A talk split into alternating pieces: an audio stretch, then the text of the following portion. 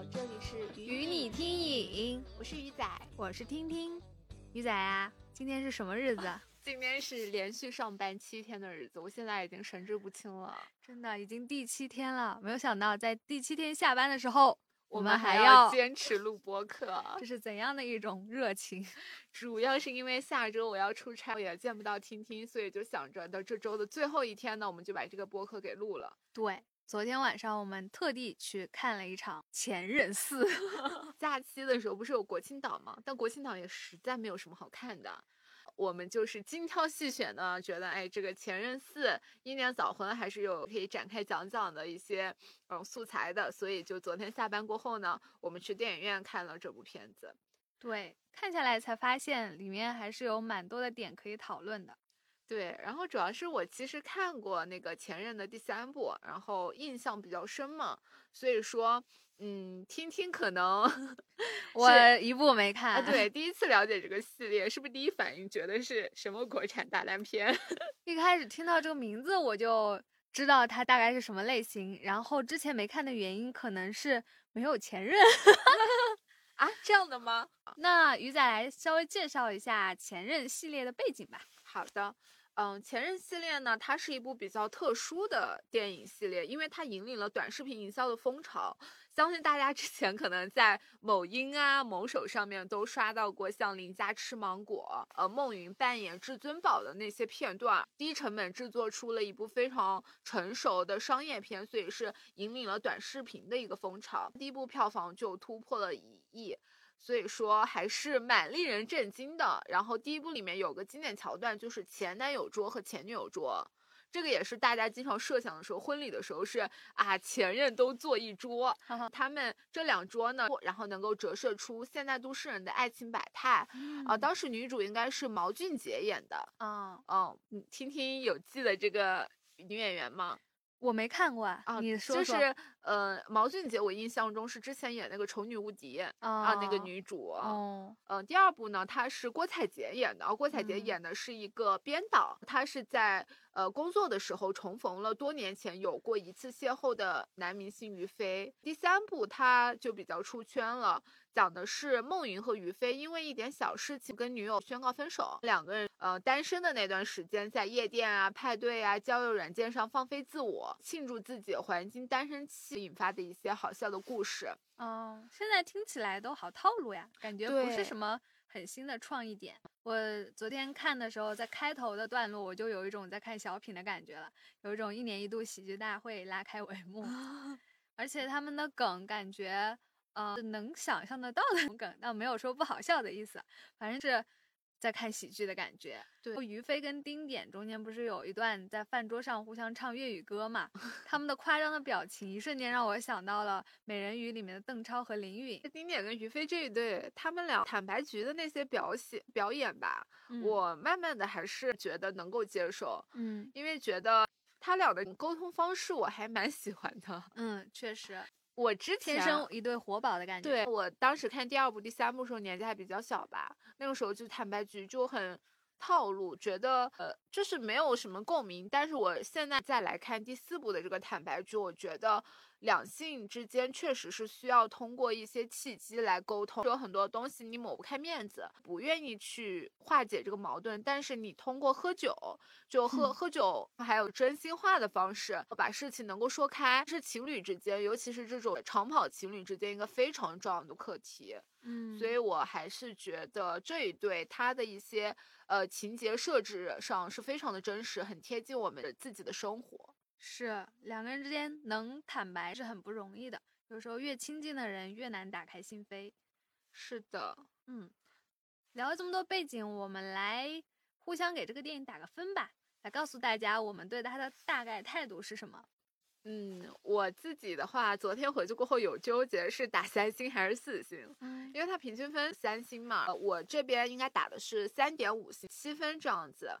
虽然我自己不是前任系列的受众，但是我还是有被昨天看到的第四部打动，因为我觉得在国产喜剧的爱情片这个类型框架里，很多都是浮于表面嘛，它。不会去触碰当代的都市男女的一些议题。但是这部片子虽然本质上是商业片，但是它还是有 cue 到了一些我们平常不会被拿出来放大的一些情节，包括像结婚冷静期啊这种，它确实给它拍出来了。所以我觉得它还是有可取之处的。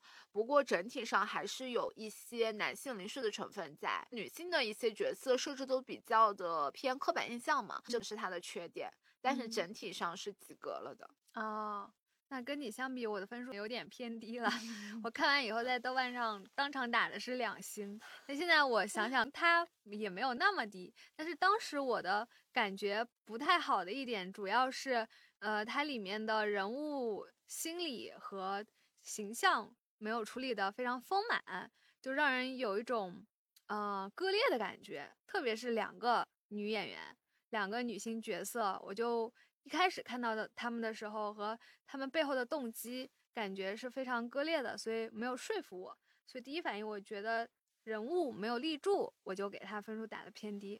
不过他还是愿意从女性的角色或者说从话题上，他探讨了一些女性呃比较关心的话题，并且展现了一些女性真实的困境和想法。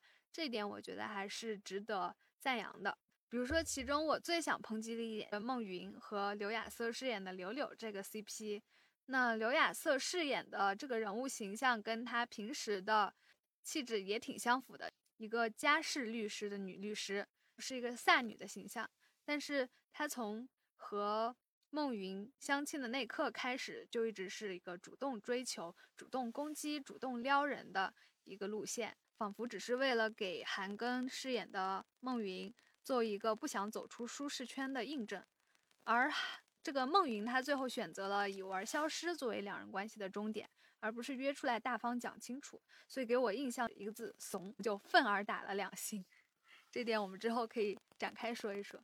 是的，是的，嗯，在这里韩庚饰演的这个孟云啊，他的一些行为确实让人觉得非常的愤怒，而且很不解。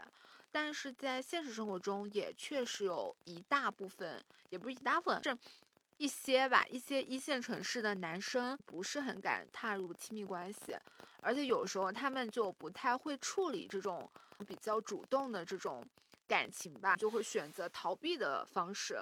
我之前好像也听听了一期播客，讲的是玩笑师，而且他的名字是说的是被悬置的感情和被搅乱的内内心，这个确实会对女生造成很多的影响。比如说，因为女生是还比较的容易缺乏安全感，如果呃回避型通过。因为不想自己走出舒适圈，而在逃避两性之间的这个议题，他不不愿意推进关系的话，确实会让人觉得很不舒服。哦，我是觉得韩庚演的这个角色，他比较真实的反映出了我们现在就两性关系中的一种状态吧，也比较的典型。所以是我还好，我没有觉得说这个角色问题很大，但是他确实你。把它拎出来，你也觉得他没有说什么。你走出电影院过后，会觉得他还是太浅了，没有让人觉得可以去思考的一些东西。对，包括剧中的两对 CP，好像都在围绕同一个话题进行不同的呈现。这个话题是爱情是不是一定要走入婚姻？但是我觉得两对都没有很好的回答他。对，接下来是关于呃里面。女性角色的讨论，像这一次，呃，我跟 听听还是会觉得女性角色，嗯，立的不太好，比较的单一吧。但是林佳虽然只出来了一会儿，因为，嗯，于文文饰演的这个角色嘛，她出现的场景就比较少了。呃，当时是她回到这个城市过后，和孟云在餐厅重逢，嗯，然后她有跟那个孟云说，她说。啊，无论谁离开你了，请你别忘了，他没来之前，你本来一个人生活，珍惜相遇，也尊重失去。嗯，所以说，我觉得，呃，还是蛮戳我的，因为我觉得前任嘛，他带给大家的影响，人确实会因为一个人的离去而感到遗憾。嗯，但是，呃，也不能因为曾经拥有美好回忆就一直站在原地走不出来，就人需要一段时间去释怀他。所以说林佳的这个角色，他起到的一个作用，它是有在第四部中体现，但也确实没有再仔细展开了，感觉有点可惜，因为我觉得。于文文她的荧幕形象还是呃挺适合去演一个比较深情啊，或者是比较有故事的人设嘛，就感觉只是出来，呃，去 call back 一下第三部 就有一点可惜。哦，但是我昨天我我刚刚突然想到一点啊，阿瑟的这个形象啊，小帅嘛，你记不记得前面张天朋克？对，前面张张天爱演的那个传大的那个美术老师，对，当时对当时孟云就一见钟情，就有一种很喜欢的感觉。呃，刘阿瑟的这个形象，他一看就不是孟云一见钟情的类型。那如果是张天爱的那个形象，那说不定两人哎，两人就会有火花。呃，刻在孟云骨子里的，他还是有自己固定。喜欢的类型的，呃，选刘阿瑟也还挺挺对的，因为她是一个比较成熟的女律师的形象，性格也很洒脱，但是呢，就只更适合做朋友，就没有办法再深入，因为呃，因为好像说身体上的喜欢是骗不了人，她前面在前任一二三里面也有追别的女生嘛。那有的一开始就直接有肢体接触啊，什么拥抱什么的，但是到了第四部是柳柳这个角色这里，晚上的时候是是不是就坐在那个椅子上，他就问他说，之前对于结婚的那样一个想法有没有发生改变？梦云就笑而不答，就很尴尬哇，整个气氛非常尴尬。我是觉得他确实无论是从第一眼还是后面的相处中，嗯，确实是柳柳对他有眼缘，但是梦云没有。关但关键是导演还在全片铺垫了他们俩的各种契合、灵魂伴侣对细节。两个人曾经都去过宫崎骏的演唱会，还坐前后排等等。孟云也没有拒绝柳柳的对他的好，并且感觉相处很舒服。两个人还一起在家里吃饭什么的，让人感觉有时候男生不拒绝是一种回应嘛。那柳柳主动出击的性格也很自然的会抱有期待。但是到最后，你发现他根本就不爱柳柳，那你就约人家讲清楚嘛，因为你不想脱单也好，你对人家没有感觉也好，你自己三十几岁人了，应该想清楚啊，知道人家不舒服，就你想不耽误人家也是好事，但你也要跟人家沟通清楚啊，你就这么自己消失了，感觉很自私。嗯，因为我前段时间有看到说行为吧，有的男生不是不主动也不拒绝嘛。男生和女生相处，为什么女生觉得我想要那个名分，我想要那个 name 吧？一个定义，比如说我想做这个女朋友，这样的话我就拥有了更多的权利嘛。但是男生他的目标只是说我相处跟你舒服，我们无论做电影搭子也好，旅游搭子也好，我觉得到此为止了，这已经是我的终极目标了，那我就不会再去推进了。但是。对，但女生她只是为了后面的那个目标，她想成为男女朋友，所以她前面一直希望往后推。但是男生他已经。完成他是觉得舒服的嘛？谁痛苦谁改变。那柳柳他为什么要去做送咖啡，还有主动邀约的这个环节？他想通过这个行为去打破他们之间平衡，他不想再做搭子了，他想进一步，就会发现说哦我不行。他知道了真相过后，那就后撤了。那他去想呃自己去主动去改变这样一个场景的，所以我觉得还是呃怎么说呢，就还挺写实的，因为梦云。这个男性觉得他在里面肯定是不好的，他是一种呃比较又逃避逃避真实的关系，他又想要有人陪伴，因为人都是很孤独的嘛。他应该是一个人在这个城市里，呃，身边的人都结婚的结婚，恋爱的恋爱，自己也是想要一种陪伴的，但他又对这个柳柳只是有好感，又不想和他再进一步，所以这种。男生也是很多的，也是存在的。我之前有听到说，我们可以给他一个名义，无论是情侣也好，还是搭子也好，我们要想清楚，也不一定说除了爱情就没有其他的灰色地带的关系。那有的人就觉得暧昧就挺好的，但是有的人，因为柳柳他追求的是想要结婚嘛，他是。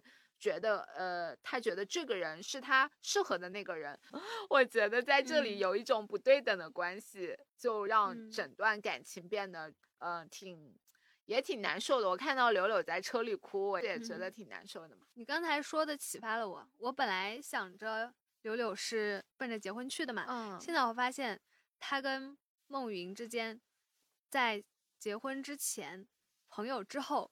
中间还有一个状态，甚至都没有确定。对，对他们连是否是男女朋友都没有确定，所以我本来以为觉得柳柳在河边问他你现在是不是改变了想法，有想要结婚的这个想法了，这个很明显的暗示。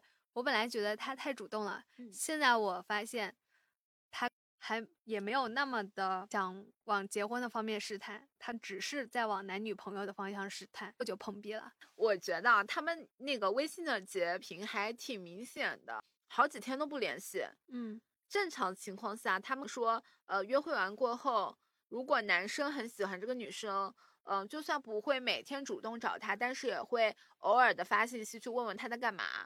但是，一看柳柳先忍不住，他一直在等消息，等消息。对，然后忍不住问他说：“最近过得怎么样？”明显是柳柳先上头。对，真的太上头了，我。就没关于柳柳为什么上头这一点，我也没有写好，非常割裂。对，这一点是真的电影没拍好，因为刚开始的时候是孟云走进那个咖啡馆，柳柳在打电话，然后觉得这个人很有眼缘。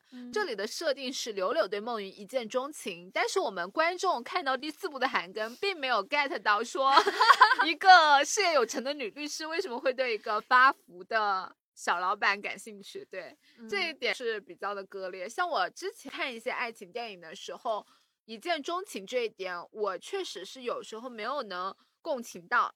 嗯，哦，但是这就想起我跟青青共同看的一部电影《和沙漠在一起五百天》嘛，里面的 Tom 对 Summer 也是一见钟情。这个我是。看到他有一个蒙太奇的铺垫，有记得吗？那个 summer 它能带来一些 summer 效应，嗯，比如说啊，小镇里的什么冰淇淋店的都多了，什么解释了他为什么对他说她是一个这种中等偏上长相的好女孩，她的形象很容易让人喜欢。对，是嘛？四目相对，有一种电光火石的这种。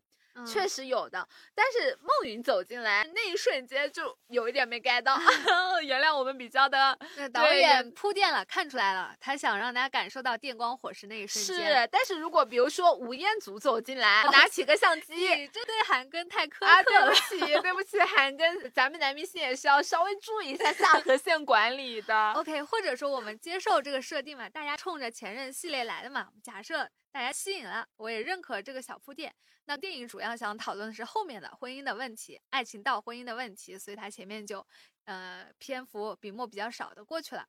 但是我还感到比较割裂的，柳柳这个人物形象，你到底是想包装她是一个女律师、独立自由的女性，很前卫的情感观飒女，还是她是一个恋爱脑、上头女，主动撩人的，渴望嗯黏黏的、甜甜的恋爱的女生呢？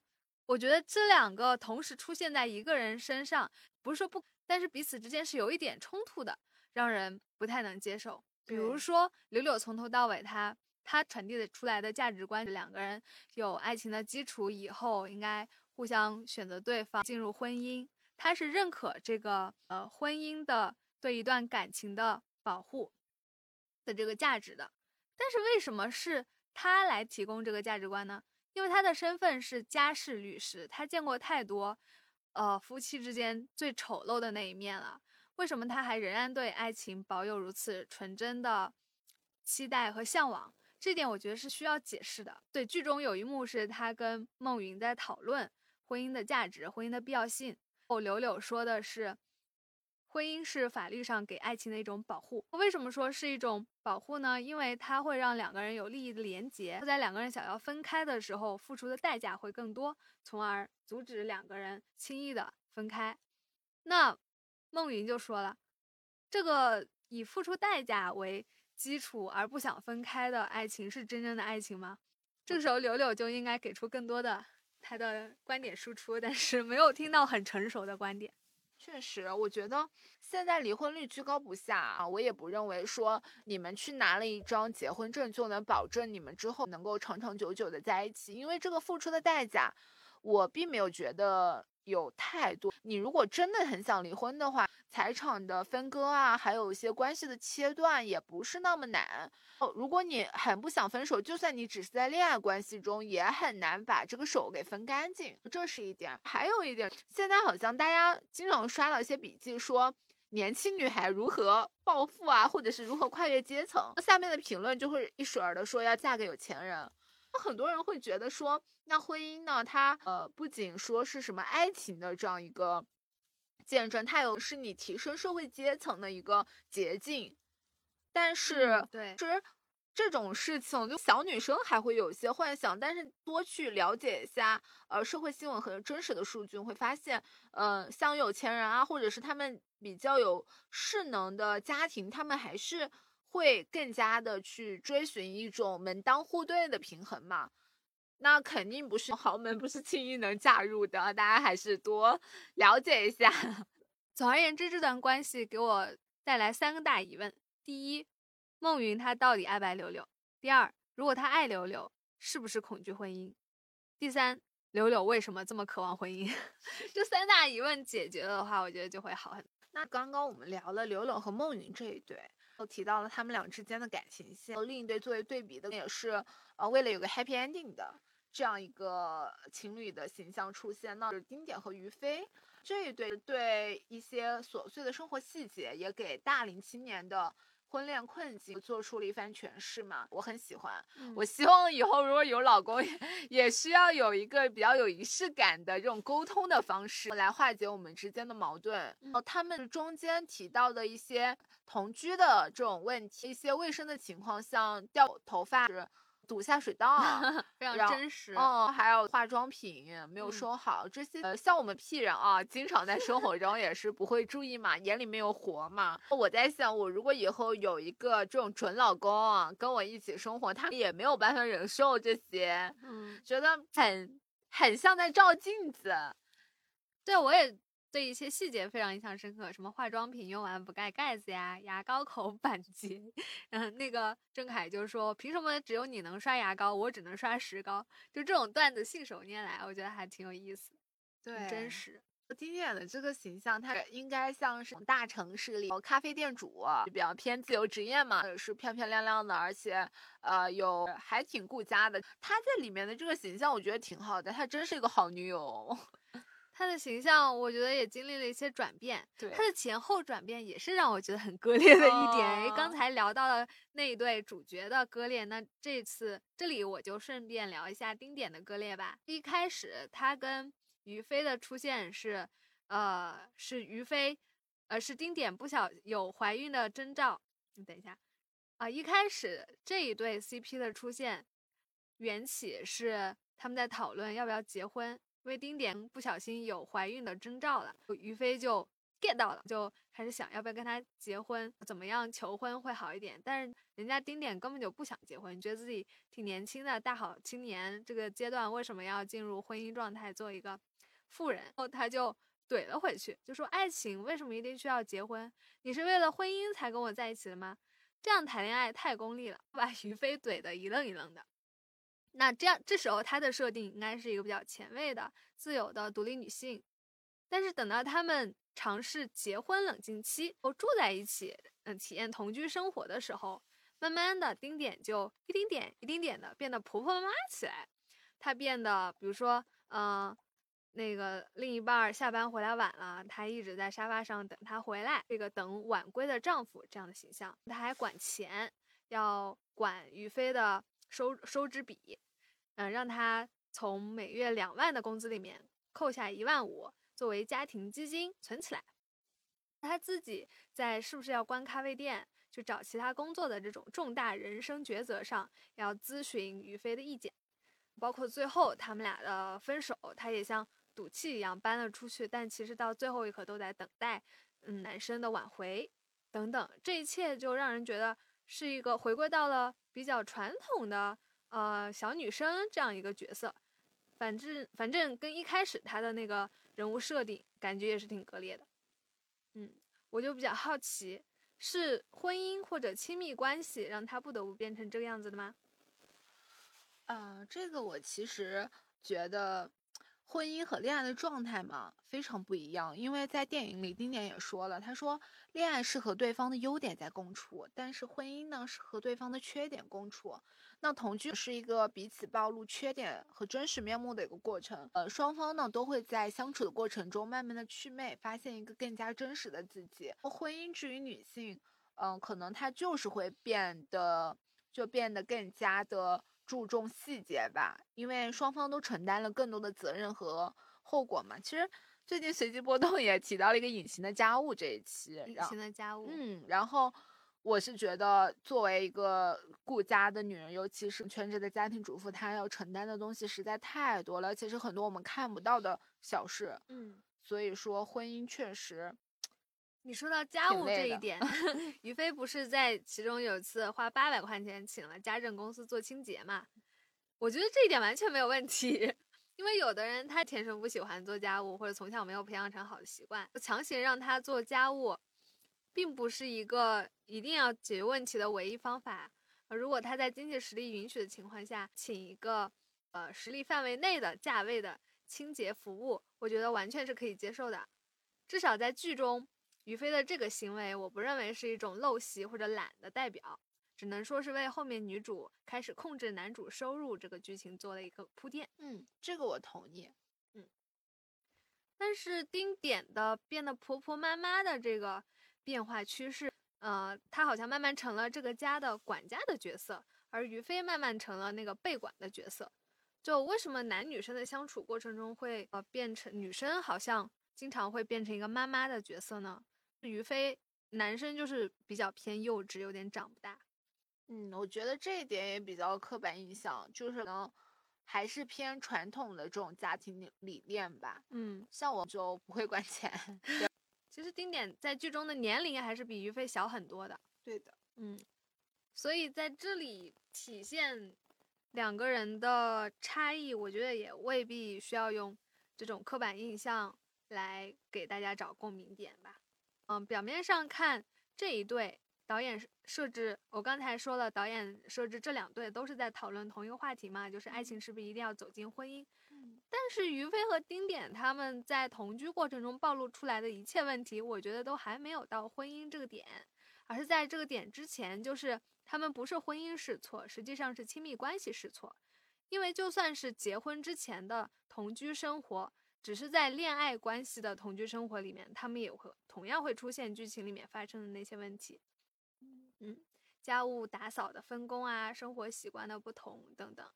嗯，这并不是一个结婚以后才会暴露的问题，而是两个人是不是真的，嗯，有足够亲密的关系，并且懂得如何处理好两个人关系上的摩擦。那说完这两对亲密关系，我们再来聊一聊，就是为什么我会觉得他像都市男女照镜子吧？因为刚开始的时候是有一个相亲的场景。就是梦云，她不不断的相亲，不见一面就结束，而且中间也有很多啼笑皆非的故事。像有的女生，她就是上来就说要结婚生孩子，一切都给他规划好了啊。就是还有有男朋友，还有就说话特别直的，反正就是每一个都还挺，就是挺也不能说奇葩吧，反正就是性格也挺不同的，就是见一面就结束，就让我觉得现在的就是都市男女他们会。呃，不停的搭配组合 去尝试，但是基本上也没什么比较匹配的人选，所以说越来越多的人习惯了孤独，把就是单身当成自己的一种舒适圈吧。不仅是很难走进亲密关系，也摆烂了，就是也不是那么的主动的去追寻一个呃理想的另一半。嗯，所以说双方处于同频的节奏比较少。嗯，他们觉得磨合太麻烦了。对的，还不如一个人待着。而现在就大家都比较更加的专注自身，就慢慢的就自洽了。嗯，反而就没有那么追寻说一定要两个人在一起。是，所以这个也就引发了另外一点，我觉得不太爽的这个剧的地方，就是为什么这部电影里面所有的女性都是牺牲的角色，就是她们都在牺牲自己的一部分来维系这段感情，比如说。柳柳，她就是单方面付出嘛，又又要送礼物啊，又要撩别人呀，还在对方加班的时候关心他，主动去他公司里面送餐啊，嗯，他自己付出了很多情感得不到回报。对的，啊，丁点呢，他就是，呃，把自己的心都放在了这个家上面，操碎了心，都牺牲了自己的很多，嗯，情绪价值也在上面。哦。他一个人的时候都不需要那么多焦虑，但是两个人在一起以后，他就习惯性的什么东西都要分享给另一半，也很 care 另一半的，嗯，心情以及他对自己的所有抉择的反应。对，所以我感觉他也是一种牺牲的角色在。对，就是这里吧，孟云跟于飞他们都比较的偏向自我，就不能给对方提供太多的情绪价值，而反而是女生在那边内耗特别多。首先是柳柳，她自己就翻来覆去的，很想去找对方，就很容易就陷入自己的一个内耗的怪圈嘛。那个丁点也是，他在家里等着于飞回来，想去让他帮。帮自己去想一下咖啡店的事情，或者平常有什么烦恼想要跟他分享，但是这些都没有得到及时的回应。我是觉得在这里，男生没有给到对等的情绪价值，让女生有一种受委屈去牺牲的一个状态。嗯，这个反应跟我们俩上次聊一起看完《奥本海默》的感受是一样的。是的，批评完这么多，那我们来聊一聊好的地方吧。好的。嗯，你哭了吗？我当时好像就是丁点走的时候，就是很套路的于飞出现的那一瞬间，我还挺感动的。哦，我是在这个之前，比你早一点点，在于飞看那些小纸条的时候，我就啊眼泪哗哗流。虽然知道是套路，但是过往的点点滴滴这种感觉。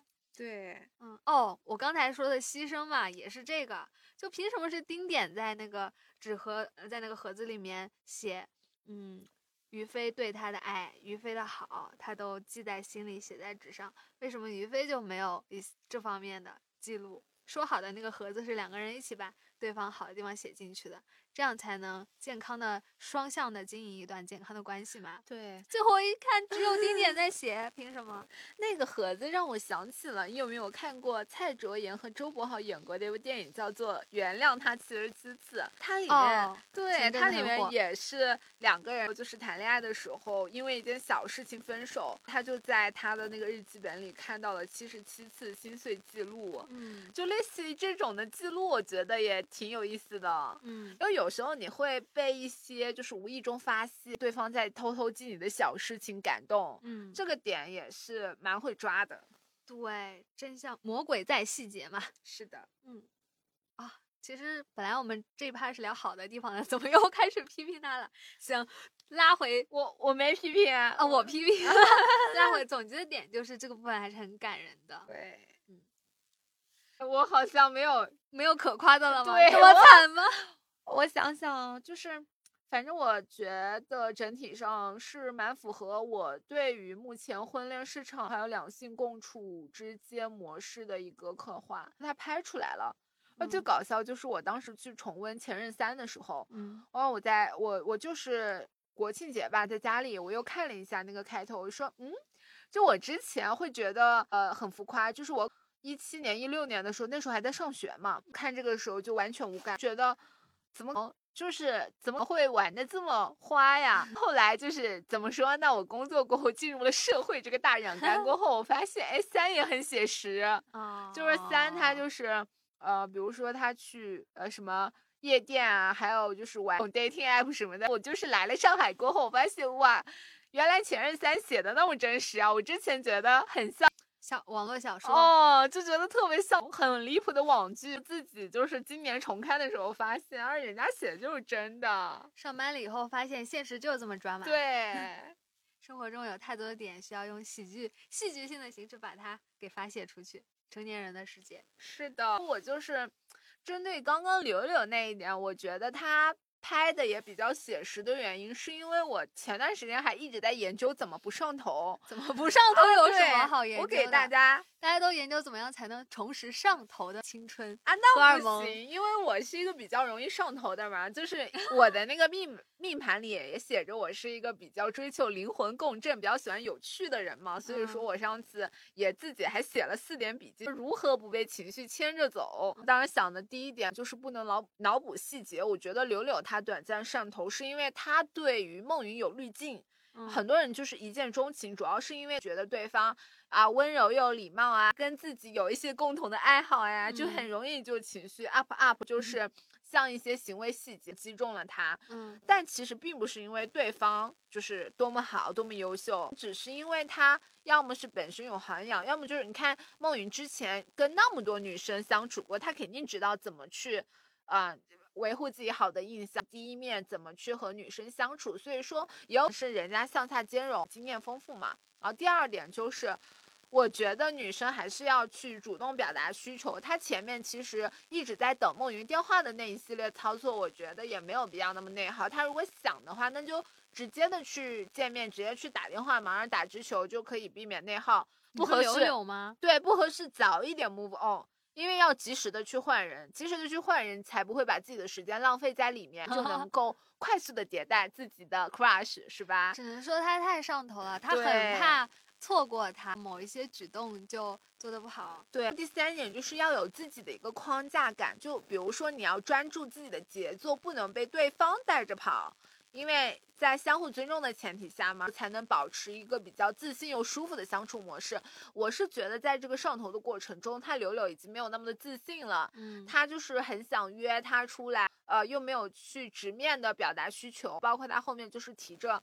嗯，咖啡过去的时候，嗯，呃，他也是默默的走开了，嗯，感觉也是自己去消化了这段感情，而而没有去质问，对吧？封闭。而很多人会去把这个事情聊清楚，但他就是自己给自己写了个小作文，而且还朋友圈，哇，他可见，他可见啊！为什么会这么的幼稚？就是我，我感觉只有就是。上学的小女孩才会说，哎，发一条朋友圈，哎，尤其是这种小作文啊，仅男生可见啊。人家男生啥都还没有做呢，两个人也没有聊清楚，没有当面的去沟通过问题，就直接说，哦，呃，以后就不用再见了。哇，这好像我上学的时候，我感觉我那个时候也是上头过后下头前会这样子。主要是太小心翼翼了。对的。朋友圈发这个的意思就是，就算他。看到了，他也可以假装不看到，不回他，这样就避免了尴尬。对，所以我觉得第四点，他太小心翼翼了，他不想伤害到他。就是在这个电影里面体现这一对的恋爱细节的时候，我发现很多都是梦云的视角。就是他们出去玩，有一段旁白嘛，梦云就说柳柳是个好女孩，她会认真的倾听你的所有的话，让人感觉很舒服之类之类。但是柳柳说了什么，柳柳喜欢什么，从来都没有披露。柳柳到梦云家吃饭也是，嗯，欣赏梦云的房间、梦云的世界、梦云的种种。但是，梦云有没有踏出一步去了解柳柳的世界，就感觉很少。我觉得真的就是，如果一个男生对你感兴趣，他一定是围绕着你的话题，而不是你去探索他。所以说，柳柳没有让孟云有一种探索欲，就是他对他的一切、他的过往也没那么好奇。所以说，从一开始就注定着不平等。好，是不是还有第四恋爱大师？第四就是感觉我打断了你的讲课。没有，就是第四点，就是女生呢要学会取悦自己，不要去委曲求全。对，就是上头的时候嘛，很容易就是跟着对方的节奏走，就是。就是容易围着他转，但是忽略了自己的感受。其实自己的感受最重要。如果你觉得不舒服、不合适，那那就是不对的。嗯，没有一段关系是需要以牺牲自己为基础去维持的。怎么说呢？男生只能是 NPC，就是咱们如果想走一个就是荒，就是比较的。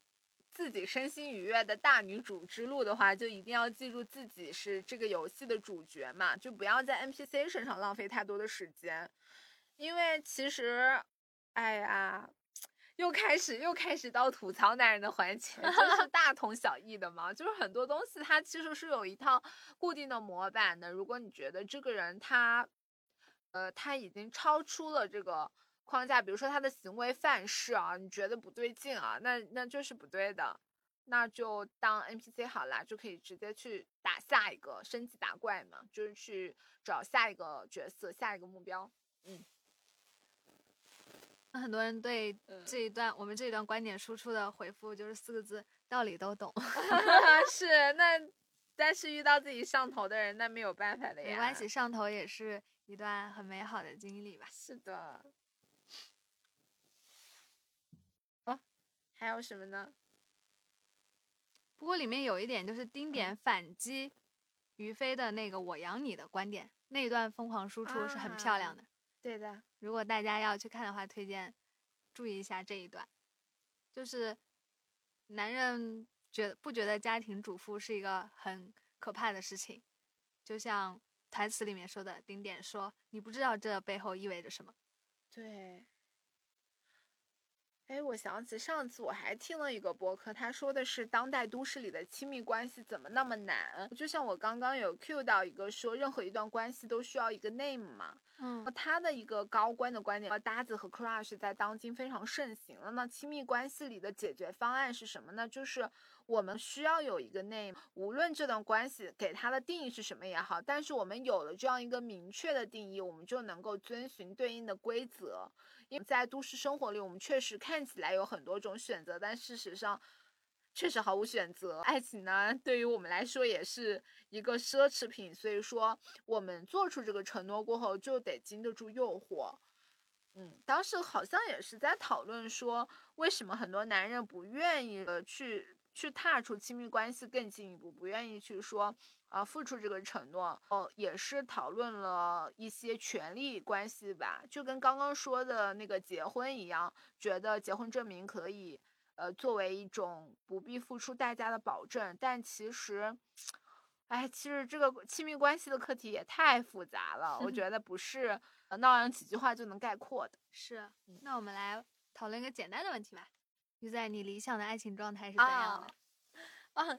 这个也说了，就是我真的还挺希望双方能够，就是就一些点能够深入的沟通，因为我感觉我自己之前比较容易对文艺的，或者是他的爱好恰好跟我比较吻合的这些男生有好感，所以我觉得我对于精神上的这种陪伴价值，就是需求更高，就是能够。偏 soulmate 吧，但是其实也挺难的。那听听你呢？还没想好啊，你居然没想好。我本来想的是，呃，我觉得目前我的状态的话，应该还是奔着婚姻走的。对，我觉得到我们这个年纪，难免要奔着婚姻走啊。就是很难想象自己一直在一个非常自由的恋爱关系里面，安全感对我来说比自由更重要吧。嗯。对，呃，刘乐里面还提到一点，就是他跟梦云说，有单身信念的人更容易找到灵魂伴侣。我自己虽然很想找灵魂伴侣，但是我对这句话也将信将疑。就是他说，因为标准高，所以不愿意将就，就希望呃能够就是能够找到更加同频的人。但是我是觉得，我是觉得还挺难的，因为因为就是一段新感情会确实会打破之前的习惯嘛。也不是有单身信念，谁不想脱单？也没没有太那个。好了，我现在真的困得快睁不开眼了，也开始，也已经过了一个多小时了，又开始胡言乱语。挺好的，那我们这一期就到此结束。好，感觉聊的还是蛮多的，聊的很久。对，感觉可以就是认真的整理一番。嗯，不断的飘出去又拉回来，飘出去拉回来，就是。嗯，大家就是平常对哪些荧幕情侣的形象，就是很有讨论度，也可以给我们留言，我们之后会去来拉一个爱情片。Yeah，对，因为我自己啊，我自己的那个印象里，我对爱情片的情侣观感非常深，比如说《花束般的恋爱》，还有《和沙漠的五百天》，我觉得男女主的感情变化，还有他们自己人生状态的变化，我都特别的。觉得特别有意思，就是因为他们的那个故事非常多，你在人生的不同阶段看，你的感想是不一样的，所以这两种，就这两部电影我可以不停的看。确实，嗯，《夏末的五百天》我也是在不同的阶段看过几遍以后，竟然有了不同的解读，甚至对男女主的那个观感完全改变了。对，就是很神奇，就完全改变，我就觉得很重要。就是这个东西，你每隔一年去重新看，又有不同的见解。所以我觉得，我们下一期就聊这一部。好的，好的，那我们就已经提前预告了。然后今天就到这里了。哇，这周真的太漫长了。嗯，如果大家也对《Summer 五百天》感兴趣的话，请告诉我们，扣个一就好。好的，谢谢大家。那我们这期就到这里结束啦。周末愉快，下期再见，拜拜。